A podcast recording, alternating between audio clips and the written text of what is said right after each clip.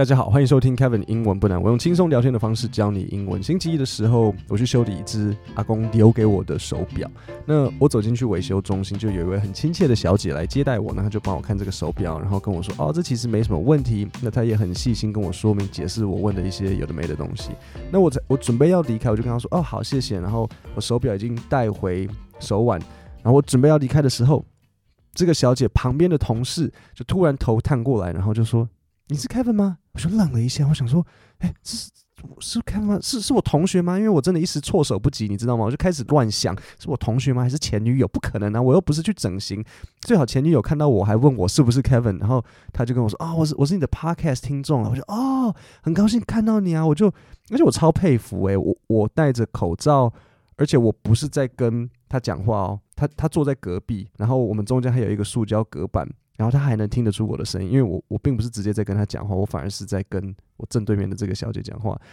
然后这时候坐在我前面的那个小姐，她也才认出我，她说：“哦哦，我也我也有听你的节目。”那我当下就真的很惊讶，因为说真的，身为 podcast 主持人，就是像收收音机主持人，你不太会觉得会被认出来。我知道我有放一个封面照了，可是也就看过那一张啊，比如说我的侧边啊，或者什么的，我的别的角度啊，大家也没看过，所以就。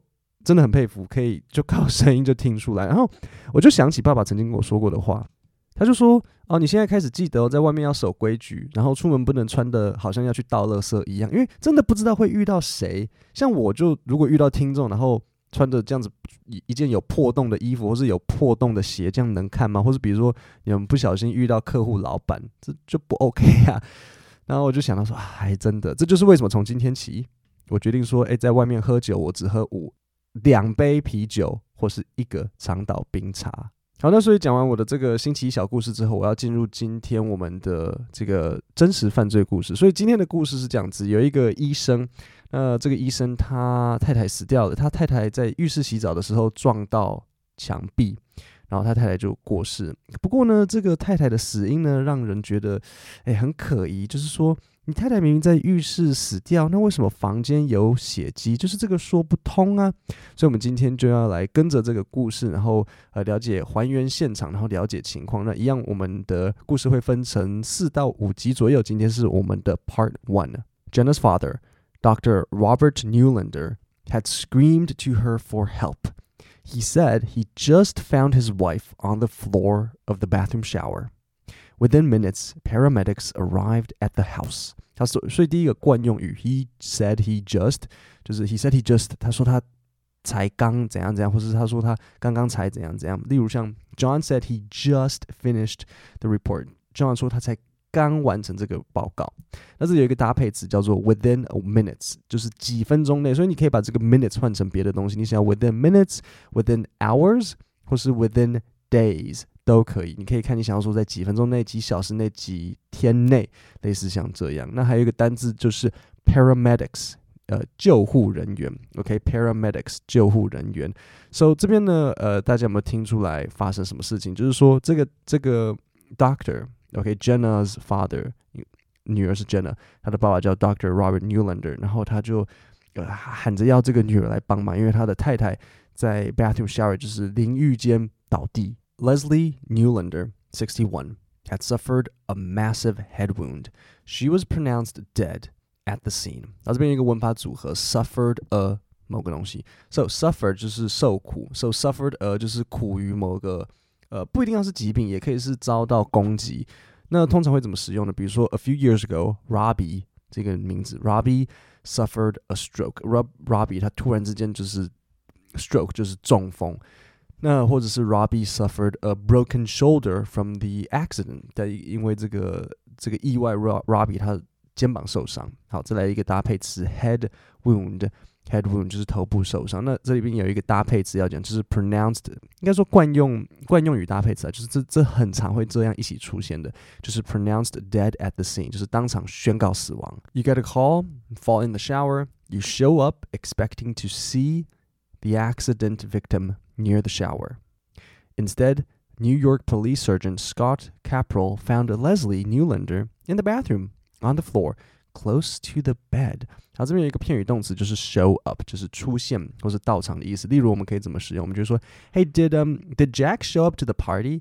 就杰克他有没有到场？他有没有出席这个活动？所以这里发生了什么事情？就是说，呃，这个警察呢，就你接到一个通知说，哎、欸，这里有一个 victim，有一个受害者，他呃的跌倒了。那你你觉得他在浴室跌倒？你觉得这个人应该要出现在哪？人会在哪？当然就是浴室啊。可是为什么他不是在浴室呢？他却是在房间靠近床。这发生什么事情？I walk into the actual bedroom. Capital continued, and that's when I catch all the blood. 好，所以单字这边 catch 要讲一下，catch 呢除了是抓到的意思，catch 还有另外一个意思就是注意到。So 如果我们可以怎么使用？我比如说我们在看一个，嗯，比如说像一个啊，比如说在看扒手的那种影片好了，然后他这时候这样子摸了他的手表，我就会问说，Did you catch that？就是哎，你有注意到吗？Did you catch that? The man already took the watch. So 这边那个警察他就说。他到房间之后，他 And that's when I catch all the blood。不是说他拿着一个网子在接血，不是，他就是在说他这个时候就是哎注意到了血，因为他在浴室倒地，为什么血会出现在别的地方？就怪怪。Kapral noticed blood in different areas of the bedroom, pooled on the rug and spattered on the wall next to the bed. 好，所以这边呢有一个单词我要特别讲一下，就是 pool。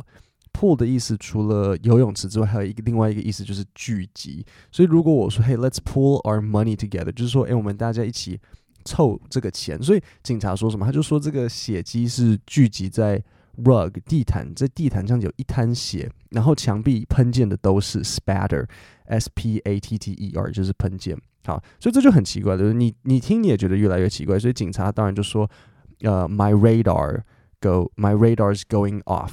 as far as saying, we need to answer why. Why all this blood is here, he said.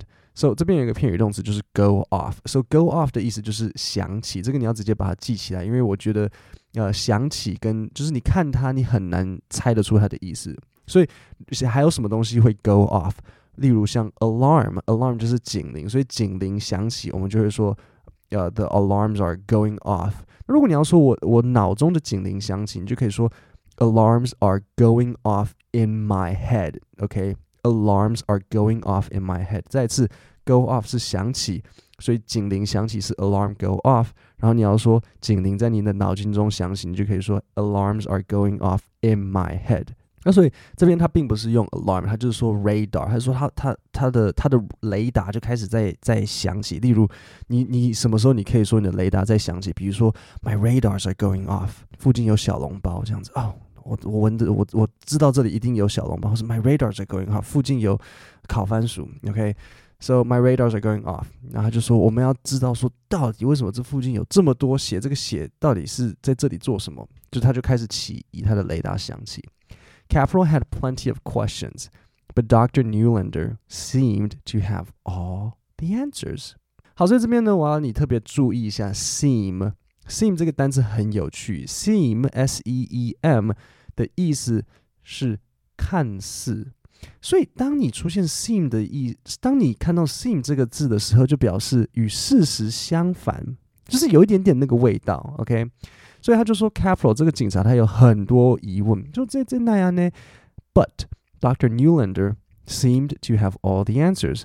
但是这个医生呢，看似知道所有的答案，就是哎，你问他，他都讲得出来。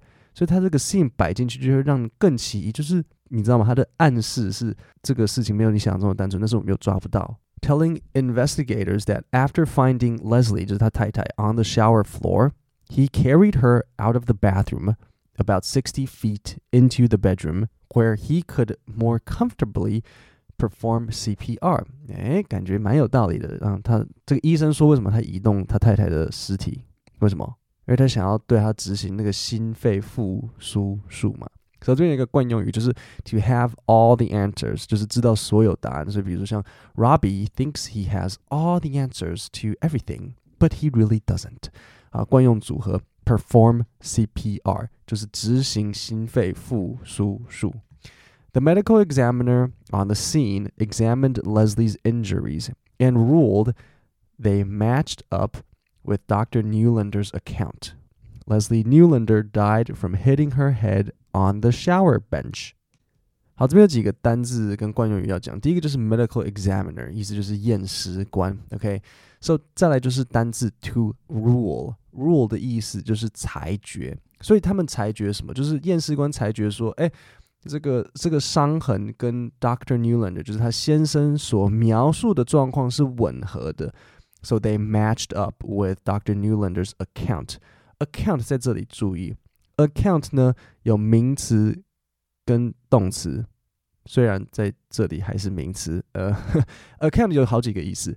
第一个 account 就是像银行户头，比如说 my bank account。可是 account 还有另外一个意思，就是叙述。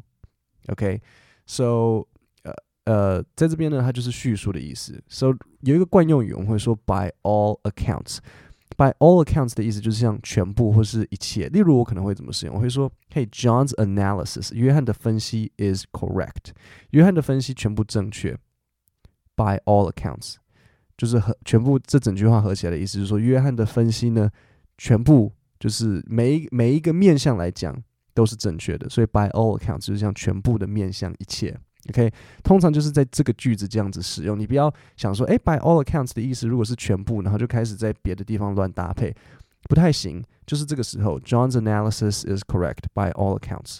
The whole thing was odd. The whole thing was out of character with a fall in the shower," said Kapral。So 这边有一个片语就是 out of character，character 就是像角色，所以 out of character 就是在这个角色之外，在这个角色之外的意思呢，就是什么？就是不寻常嘛。所以如果说平时 John 他都是呃脾气很好，结果有一天突然暴怒，然后开始摔东西，我们说哦，it's it's so out of character。OK，out of character 就是在这个他的角色，在他的个性之外的，就是呃不寻常。OK，out of character。所以这整件事情很奇怪。那警察就说，The whole thing was out of character with a fall in the shower，就是你怎么会在浴室跌倒，然后血会喷到别的地方，就是不寻常。OK，好，各位，那我们今天的这个 case 呢，我们就讲到这边。各位，各位小侦探，我们今天讲到这边。那我们星期五会继续，然后延续到下个礼拜。那在每个礼拜我都会推出这个免费的 email 电子报，你只要点 podcast 下面的留言，我就会帮你整理这些英文笔记，告诉你告诉你这些惯用语单字，然后分析国际新闻给你。所以你就点 podcast 下面的链接，然后点进去输入姓名和 email。各位小侦探，我们星期五见，谢谢大家。